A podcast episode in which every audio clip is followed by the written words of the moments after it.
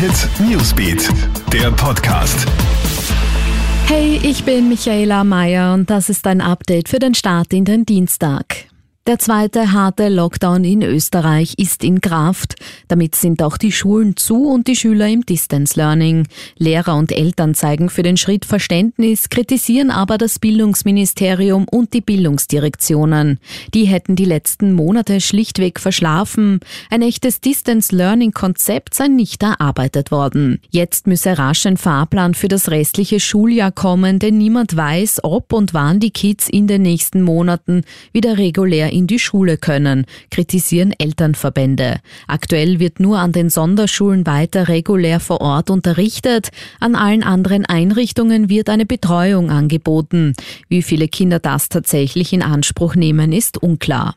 Neben den Schulen müssen ab heute auch der Handel, Friseure und andere körpernahe Dienstleistungen zusperren. Der zweite Lockdown gilt vorerst bis 6. Dezember. Die Ausgangsbeschränkungen gelten ganztags. Zudem gibt es verschärfte Kontaktbeschränkungen. Erlaubt sind nur noch Treffen mit dem Lebenspartner, einzelnen engsten Angehörigen bzw. einzelnen wichtigen Bezugspersonen, heißt es. Weiter offen hat der gesamte Lebensmittelhandel sowie Gesundheitsbereich, Tierfutterhandel, Tankstellen, Banken, die Post, Trafiken oder etwa Werkstätten.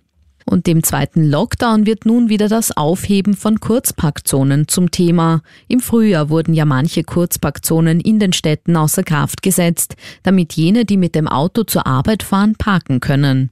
In der Stadt Salzburg und in Wels ist das Parken ab heute in den gebührenpflichtigen Zonen gratis.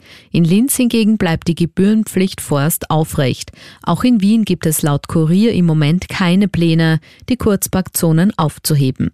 Alle News und Updates gibt's für dich immer im Kronehit Newsbeat und online auf kronehits.at. Kronehit Newsbeat, der Podcast.